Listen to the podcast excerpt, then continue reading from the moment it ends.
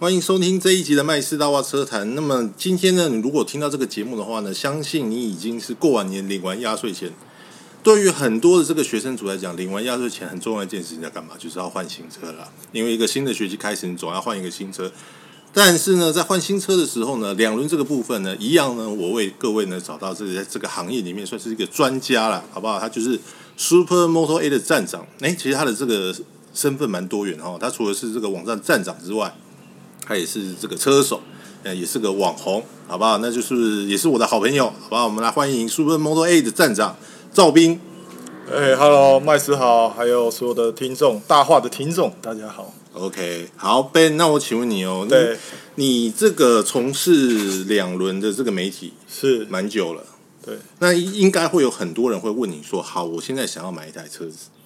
就是我现在过年，我领完压岁钱，蛮多的，蛮多的。我领完压岁，我想要买台车子。今年呢，应应该不是说今年呢，就是从二零二零年到二零二一年开始，是针对大学生，我们就真的，因为大学生才能买车嘛，对，就是大学生买车，有没有什么车款是你比较推荐的？嗯，我觉得，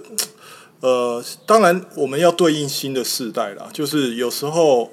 如果你现在只选择你现在的需求。你可能骑了一年或者是几年之后，大家都有那个新的配备之后，你会觉得自己很，你知道很边缘的感觉。所以我当然是建议哦，大家可以把车子的一些电控配备啊，尽量可以选到顶。选到顶就是基本上它能够有的几家品牌车款，比如说像是 DRG，DRG 它就有三菱科技嘛。然后他们家的车款也越来越多，三菱科技其实那个在小车里面，我就觉得它是一个新时代的电控。然后再来光阳的 KRV，KRV 有 Keyless 系统，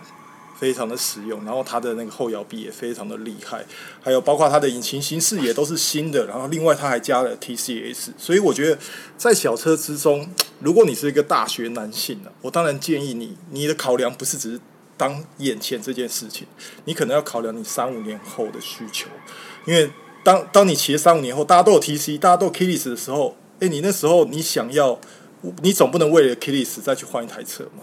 所以，所以我是建议大家在买车的时候，还是要考量三五年后的这个需求。哎，我赵斌，你这刚才讲的这个观点，其实我有点讶异，就是因为我在我以前我在大学买车的时候，我都觉得说这个车就是帅，对，然后马力大。因为而且要双载，所以你可能要去搬油什么之类的。对。可是你刚才提到一个很重要的观点，就是现在买速克达的这种机车来讲话，它既然要搞到科技面这个东西，是因为我觉得科技面就是它来的会特别快。因为你看，你想想看，过去如果我们用五年或者是三年、三五年到五年到十年之间，你的机车可能没有什么变化，前面有碟，后面加了后碟，它就变成一辆新的车，而且它的更新周期可能是五年，它才加了一个后碟。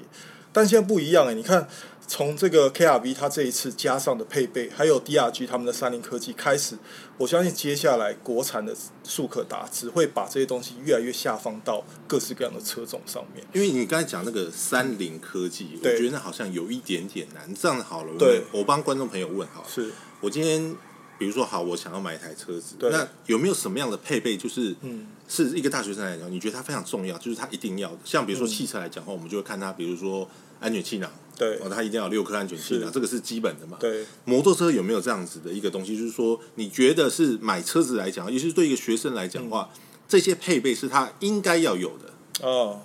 对，必备必备。我觉得如果是预算问题，当然，嗯，其实现在法规就限制了嘛，你一定会有 ABS 或者是最少 CBS 系统。ABS 跟 CBS 对，这两个差别在哪里？CBS 基本，我觉得 ABS 它就是在防止你发生这个打滑之前。就已经介入，呃，不能这样讲。ABS 它就是防止你打滑啦，它帮你介入之后放掉刹车嘛，对，就跟汽车的一样。那 CBS 它只是防止你操作失误，因为你常常会有人会不知道我刹车，我紧急的状况我要刹前轮还是刹后轮？刹车不就是遇到紧急状况就是压到底啊？对啊，那我觉得这个就是大家的的错误认知啊，所以导致过去的常看到很多摔车都是因为这个。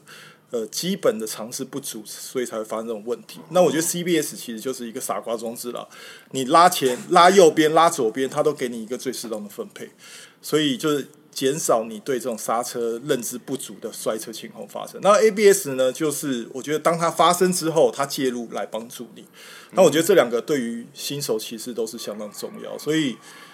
其实你现在要买到没有这两个配备，可能也没办法了。所以我觉得这两个配备对大学生来说是非常需要，因为大学生新鲜人上路嘛，又比较热血，所以我觉得很容易出事。但是它是二择一嘛？还是说有些车子它是其实是是两个都有？二择一，因为二择一。那如果二择一的话，那我。以消费者怎么选择？我到底是要选有 CBS 的就好，还是 ABS 的就好？我觉得这个还是要看预算啊，因为毕竟 ABS 车款可能价格就会比较高。那 ABS 还会再更贵一点？对，ABS 会比较高。那如果 CBS 就会稍微再便宜一些。那如果你的预算有限，我觉得就是 CBS。但我当然希望，如果我自己有儿子啦，我当然会可能买 ABS 的给他，因为那个感觉会比较安心。OK，所以对你来讲话，第一个。ABS 这个安全的这个装备一定要有。对。那第二个就是你要看这几家车厂来讲话，哪一个这个科技面它是比较新的。对。OK。但是我我刚刚那个条件是你有预算啊，因为如果如果你没有预算，你就完全不用考虑这些啊，你只是要一台会动的车。OK，对啊，那那个那个东西就不在，我觉得它的选择面向就不太一样。OK，对，因为我像应该像是比如说进站，对，DRG 啊，KRV 是这些车管来讲话，都是我觉得大学生来讲的话，嗯，主选的项目，对，它是一个蛮蛮主流一个项目。其实你去北移或是说到一些山路来讲话，这些车款出现的几率也蛮高。对，那如果在次一阶呢？次一阶的话，有没有什么样的车款是你觉得哎也蛮值得推荐给？给这个年轻朋友的，是一些还是有一些，比如说 VCR，就是比较轻型的啦。哦。然后也或者是我自己觉得比 Nora 蛮好看的。比 Nora。比 Nora，对我觉得它蛮好看的，不管男生还是女生都还蛮适合的。那还有很多，呃，他们其实各车厂在顶尖车款的下面都还会布另外一个产品线。那通常就是走的比较轻盈的路线就一样搭载业务引擎，然后是比较轻巧的。的设定值，但呃，我觉得那要看呐。但我如果以我来说，我当然会希望能够攻攻顶啊。可是像像我来，因为我是比较年轻的时代，好不好？像我是知道年轻人就很喜欢 B 五十，对，因为 B 五十那就 B 五十，因为人家说 B 五十就是把妹神器，对啊，对不对？那买车送妹当然肯定。那所以 B 五十是值得推荐的产品嘛？当然啦，B 五十，因为我觉得啦，我因为现在新时代其实。呃，那个我觉得在白牌里面，它的等级的差别感觉比较不不那么明显，反而是在于风格的差别。风格对，有时候你的选择可能是因为风格而选，不一定是它车厂给你定位的等等级而选择。那现在新时代的新新时代的年轻人，其实他们对于机车这这件事情，很像是他们的生活配件所以他们都会希望这个东西是可以展现他们的。的的样貌，因为你想想看，我们以前那个年代，哪有什么什么冲浪滑板，什么学院风，什么没有那么多啊！一台车就是妈妈骑、哥哥骑、姐姐骑，然后我也骑的状态。但是现在的各车厂，我觉得他们都开始苏醒了。你可以看到那种大胆的设计越来越多。当然，我觉得点燃这个导火线的可能是 GoGoRo，因为他推出一台车之后，他就说：“哦，台湾的车都一模一样，我们的不一样。”嗯，那我觉得。各家车厂在这之后啊，也越来越，我觉得可能因为这个电动车的开发，它是一个从零开始，所以它的自由度很高。那一旦它开开启这个门之后，诶，也带起了在这个传统油车他们对造型的整体的诉求，我感觉它可以更大胆的贴近各个使用族群的需求。OK，嗯，讲到油车，但是我要我要我要先先问一下，我要先确定一个东西，你是属于油车派还是属于电车派？我我基本上我在 Google 发的，就是 Google One 一开始发的时候，我是前一千位车主。哦，你你自己就有 Google？对我自己有一台 Google One，我是前一前一千位车主。那其实老实说，我个人是一个三 C 控。对。那我觉得他那个产品其实是吸引到的是三 C 控。我是因为我三 C 控的特质去购买这台车，因为我很好奇这样的产品、这样的东西，它到底能够带给我什么东西。所以我在第一时间我就买了。那老实说，所以你是个尝鲜的人。对，我是尝鲜主。就是你觉得这个东西它的设计感是好的，对，那它的科技面是强的，是。那你也可能就是不会很在意说它可能它的后续会遇到的问题，就跟可能买设计产品像开箱一样，没错就是哎，我可能买的不好用，但是我就知道它不好用了嘛。对。所以你是因为这样子买的 Google One？对我完全。那时候花了多少钱？那时候我们是第一批最热衷的人，最疯狂的，好像十几万吧。所以你是买到最高点的，因为我记得它推出来之后不久之后，好像因为有人批评它的售价太高，所以它对又往下调。对对对，它当时我记得还蛮蛮阿莎里，就直接退了，好像两万还是三万，直接到我们户头。哦，所以它有退款，有退款你你有收到那个退款？有有有，但是你在买的时候，其实你是买在最高点。十几万的，对。哇塞！所以你是始终就是电车粉呢。所以我告诉你，其实这一点，这一点，我觉得我也必须要分享一下。其实现在我自己也很少分享我关于这个 GoGo One 的骑乘啊等等的东西，但是在当时的第一批的时候，我确实蛮热衷参与这个社团，对然后一起跟大家体验。对啊，你不是有那个 Vlog 吗？就对常常你去骑车保养什么之类的。我觉得可能很多人都不知道我有 GoGo One，对，嗯但是我觉得今天主要有一个原因就是它到后期的操作变得有点泛滥，然后他的操作我觉得什么何谓这个后期操作泛滥？你所谓的泛滥是因为我这样讲啊，在我买十几万的时候，嗯我推荐我嫂子，我推荐我我开小吃店的朋友，他们都很爱玩车啊。我除了我嫂子啊，我嫂子就是上班，她她要带小孩怎样，我推荐他们，他们从来都不考量。但是我发现突然有一天，他们也问我 GoGo 了，他们也去买的时候，我才发现说，诶，不对哦，现在 GoGo 族群已经变了。但是我回回头来看变的原因，并不是因为他们喜欢这个设计，也并不是因为他们是我三 C 控，也不并不是因为他们是一个尝鲜族，是因为 GoGo 用一个超甜的价格扣掉政府补助之后，他们跑来问我说：“哎、我现在哎、扣掉跟政府补助，我只要五万多块，我就可以买这台车、哎，这台车好不好？”好，那最后我当然推荐他们不错，他们买了。但当我骑到路上，我就发现，哎、不对，路上已经开始有一些阿公阿嬷、阿萨布鲁的人跟我是同一个族群的人。是那对于我们这种尝鲜族来说，我就觉得好像你就注意到第一批车主突然声音就小了，大家就开始好像这回到回归平淡了，对啊，所以我觉得这个这个也是一个我觉得品牌的转类点吧。那我记得那时候 GoGo 曾经有有有开一个会嘛，就是希希望各个媒体都可以提供他们意见。那其实就有人讲到说，诶，我们觉得这个呃，比如说像像 Mini Cooper、像 Mini 跟 B N W 的关系，它即使它做一台可能比较平价的车，它都不会流失掉它本来的精神。那我觉得或许在这部分 GoGo 的操作，我觉得它就是有一些可以值得加强的点。不要让说哦，它顾及了这个市场面向啊大卖，但是它在这个旧车主还有在它本本身的那个精品的感觉、创新的感觉却流失掉。我觉得这个是比较可惜的地方。因为其实刚才被人讲到一点哦，就是因为其实，在四轮界里面也有类似的例子，就是当像当初就是当 Hybrid 系统刚出来的时候，其实好莱坞的很多名人他是他钱买，对他，嗯即便他有很多的什么超跑、法拉利什么，你说这些车物他都有，劳斯莱斯他都有，对。可是他为什么要去买一台，比如说呃 Lexus Hybrid 对。因为在他们当时，就是他们可以，比如说他们可能可以播到脸书上面，是。这是一种所谓的科技的领先感。对包含特斯拉出来是一样。为什么很多人他会愿意的去花这个钱？因为对他们来讲的话，可能他们的经济的负担并没有这么大，可是他们买到的这个是说，他是可以跟同才炫耀的。，对所以我觉得你刚才提到一个很，因为很多人在一直在探讨，就是说为什么 GoGo 它现在的销量来讲的话，会有一个很明显的下坠。我觉得其实有一个有一个关键性，可能就就好像你所说的，就是。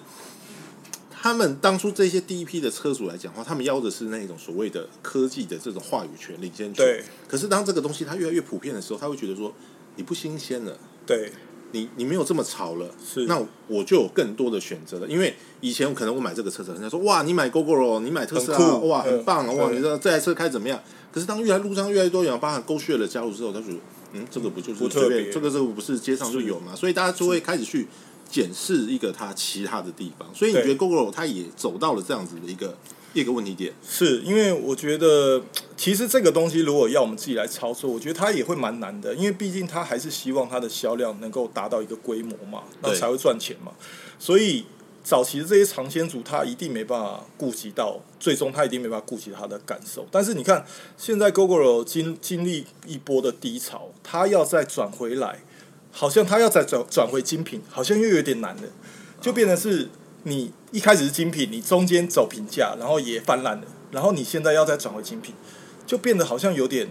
你没有把你的产品线真的做很多的区隔，因为从我们一开始就知道第一批真的是精品等级的，但是后来他做了这个低价版 Light 版本，明明就是一样的架构，然后一样的整体设定值，又再衍生出很多低价的产品。那其实对我们来说，我们就觉得，哎，好像第一批的买的那个东西，感觉好像他的那个精神消失了你的感你有没有。一种就是什么所谓的什么不离不弃、被当北欺的这种感慨？是有一点点，因为但是我们不是那么激进啊。但是我就我的内心就告诉我说，我不会再想分享这台车的事情，然后我也其他的时间也会越来越少，因为我自己还有韦斯牌啦。我可能出门我还觉得我骑韦斯牌还比较好，为什么？但我就不知道啊。但啊，我我我在想啊，归咎有一个点，就是在中期的时候，当 GoGo 的这些车主销量整个大爆炸，出现了很多新的这种自认为自己很挺 GoGo 的狗粉，嗯嗯嗯但是那些狗粉，你要搞清楚哦，他可是花可能只有五六万块买这台车喽，跟我们一开始十几万买是不一样的哦。你你说那个对于这个信仰价值这个部分，他没有价值的变为凶，但是他们是却抢到一个更大的话语权。对对对，而且他们是有点过度的膨胀自己，哦觉得哦，我今天是一个这个尝鲜主，我是一个呃，就是很领先在大家走在前面的感觉的的族群的时候，我就看那个社团，有时候你看一看，你就觉得哦，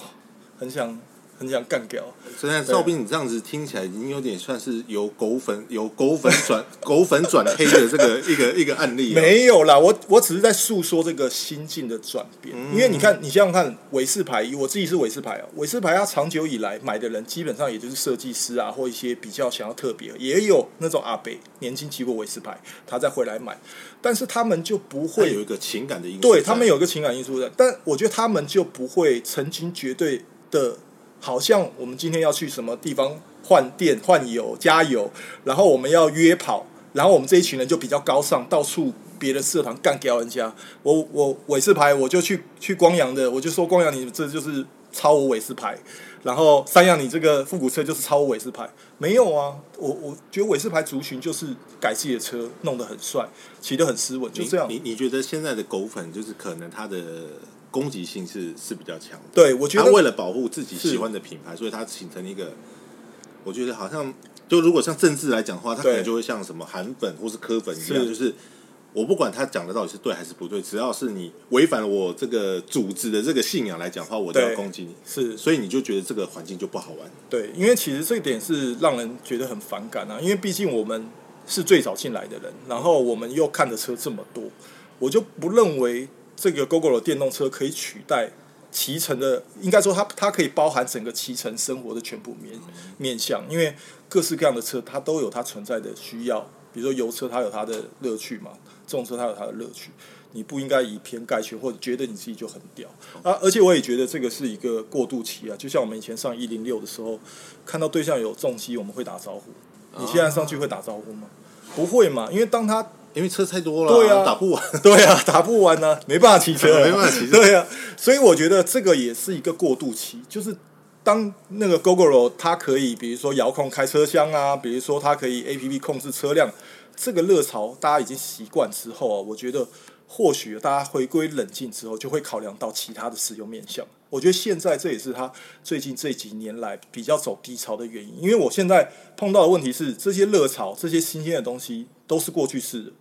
我要的是我下礼拜要保养，你你没办法让我预约到。哦那你你自己自己想想看，我们这种做媒体的，我怎么会知道我三个礼拜后有没有空？我根本就没办法预测嘛。所以就变成是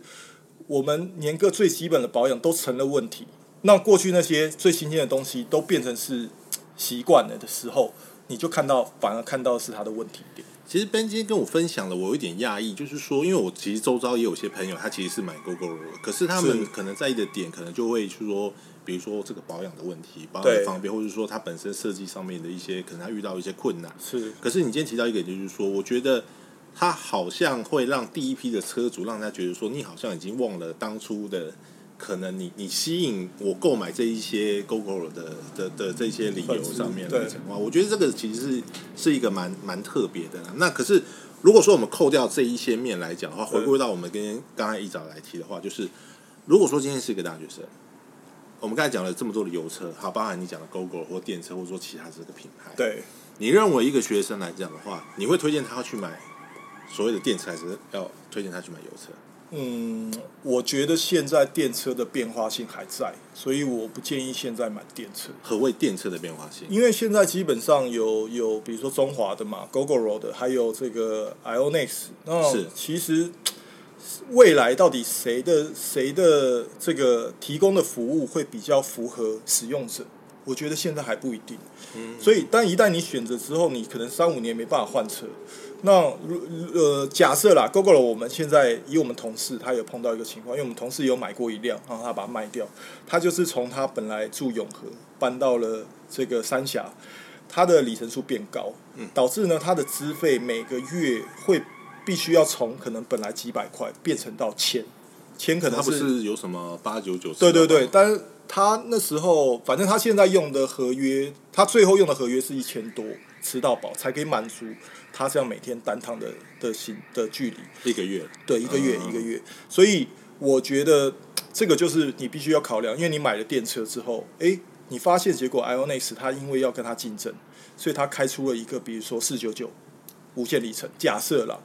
那如果它提供的服务未来，比如说它可以多插几颗电池，它的续航力比 GoGo 还要更好，那会不会你做了这选择就想要改变就来不及了？会有这样的情况，那也或者是中华它有什么样的新的技术，快充技术，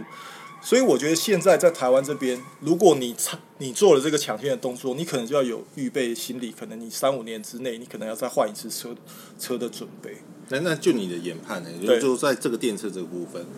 你认为是 Google 这个换电的系统，对，它会成为一个主流，还是说还是会回归到这个插电的这个系统会会变成一个主流？我觉得它现在当然是，如果以电车台湾电车来说，它当然是一个呃领先的的角色了。嗯所以，如果你真的一定要选电车的话，目前 GoGoRo 当然还是一个最好的选择，因为是最成熟的嘛。嗯，当然我，我建议大家可以再等一下，因为我们知道这个 Ionex 他们可能要办一个发表会嘛。那他们也预告可能会有很新颖的的技术或很新颖的东西，也或者是很甜的资费。我觉得大家都可以再等一下，再观察一下，可能就在这一个月的期间可能会出现。OK，我先跟各位观众就是再重复一下啊，我们今天的来宾是那个 Super Model A 的赵斌，好吧？大家不要听他的内容就觉得说我们今天是不是访问到蔡志坚，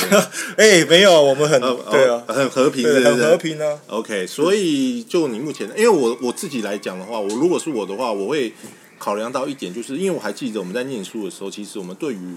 零用钱这个部分，其实都是蛮拮据的。是，那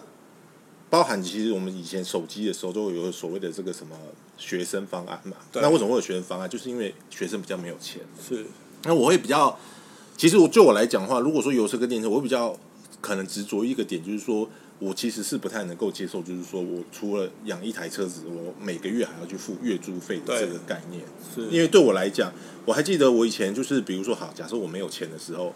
可能有钱我加油加一百，没有钱我就加五十。啊，对不对？那可能就是真的到月底非常拮据的，就是从家里的什么床头啊、零钱凑一凑什么，OK，我去加个油什么之类。对，可是如果说就电车来讲的话，OK，我每个月不管是二九九、三九、四九九嗯，你说这个上网这个部分，我可能我在家里，嗯哎、我晚上起来之后，我是还可以划一下手机，就用一下网络。对，我不可能，我晚上忽然间起来上厕所说，哎、我说那个车子反正在那边一样是扣钱，那我去把车子骑一下。啊，我觉得这个是是我可能我我比较在意这个这个点呢、就是说我没有办法忍受说我一台车子放在那边，然后我就是一直让他扣钱，一直让他扣钱。那即便对我没有去，那比如说好，我我今天可能跟朋友去毕业旅行，嗯，出国玩，当然先因为现在疫情的关系没有办法出国玩，对，或者是念书，但是你有讲到。我买台车子，我都不是考虑现在，我可嗯能是要三年、四年、五年，对，对不对？好，OK，我今天买个 GoGo，我五年之后呢？是，我五年之后我可能面临兵役的问题对。，OK，我那边说，那我车子要交给谁保管？对，你就必须要调资费，而且他这个东西如果给爸妈骑，以我自己的经验呢，我爸妈基本上是，即使我们韦斯牌，我那台韦斯牌没办法动，拿去改东西，他们也不会骑我的狗狗，因为他们不知道怎么弄。OK，所以我觉得这个也会是一个问题点，就是在而且他好像说，你的车子多久没有骑，电池就要还给他，对对对对不然他会有一个类似什么罚款之类的。对对对对对，因为我觉得其实 GoGoRo 它的出现一直有一个有一个问题点没有解决，就是你如何让这些老人，因为我们知道现在是高龄化的社会，嗯，那你如何让这种五十以五十岁以上的人，他可以无缝的接轨？我觉得这个会是一个很难的。就像我跟我爸妈讲了这么久，我我我有这台车也这么多年了，他们只要他们家里的车都没有机车，他们也不会考虑要骑我的 GoGo。以后他们说他们的 App 一直在更新啊，越来越好用啊，我觉得那不是 App 的问题，那不是 App 的问题。对啊，所以这才是最难的点啊！因为你用老人家用 App，它就是一个很困难的、啊，对不对？有个科技的鸿沟在对对对那边的。对对对，所以我觉得这一点，这也是他们不得不可能选择就是要放弃的一块了。哦，所以你说他如果放弃老年的这一块，那可能他的比如说 GoGo 三，或是对这个他的这个什么 Viva 是不是？对，比可能这个系列就，他可能还是比较吸引到这种所谓的年轻的夫妻对啊，或者是说这个买菜族，那可能对于一些银发族来讲的话，不是那么友善。对，那加这上是肯定的。它的电池有一定的重量，对，所以我觉得这个也是年轻人如果要买车也是会有一个问题，因为年轻人都是爸妈帮帮他出钱嘛，嗯那爸妈就想说，哎、那我平常想要用的时候嘞，一定会有这样考量，所以我觉得 这个这个也在家庭成员里面使用用车，这也会是一个问题。好了，那最后我们就是汽车来讲的话，我们集体评比到最后一定要选出一个冠军。对那我们今天讲这么多，又不管油车也好，电车也好对，我们就选出一台来。KRV 你想要 KRV 会不会太快？为什么？好了，我觉得现在基本上市场上 KRV 跟 DRG 都蛮不错的，嗯因为 DRG 就是会有三菱科技嘛，对，然后 KRV 又比 DRG 出的更更后面了嘛，它给你 Keyless 系统，然后它的整体的呃下悬吊系统 PTN 也非常的厉害，然后也是一个水冷引擎。那我觉得这两辆车，当然它价价位都不便宜，到十几万了。但是如果是我如果没有预算问题，我会推荐这台车。但是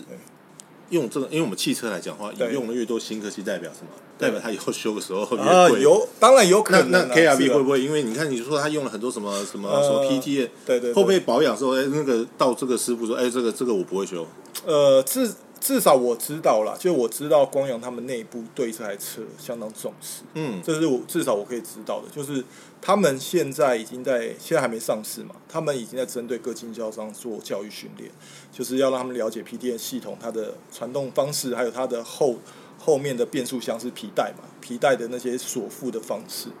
那他们内部这个从最上面的高层，他们就很重视这台车，因为这台车算是一个小 AK 嘛，大家 AK 五零大家都知道是他们指标性产品，这个等于是一个更可以触及到所有使用者的一个算是光阳这个筹备已久的一时之选，就对对了。对对对对，所以我觉得这个应该，我觉得是一种尝试啦。那他们也在试着避免一些新的问题的产生，嗯就看大家要怎么想。但如果是我的话，就像我当初会选 GoGo 一样，你可能你要尝鲜，你就是心里要有一个底。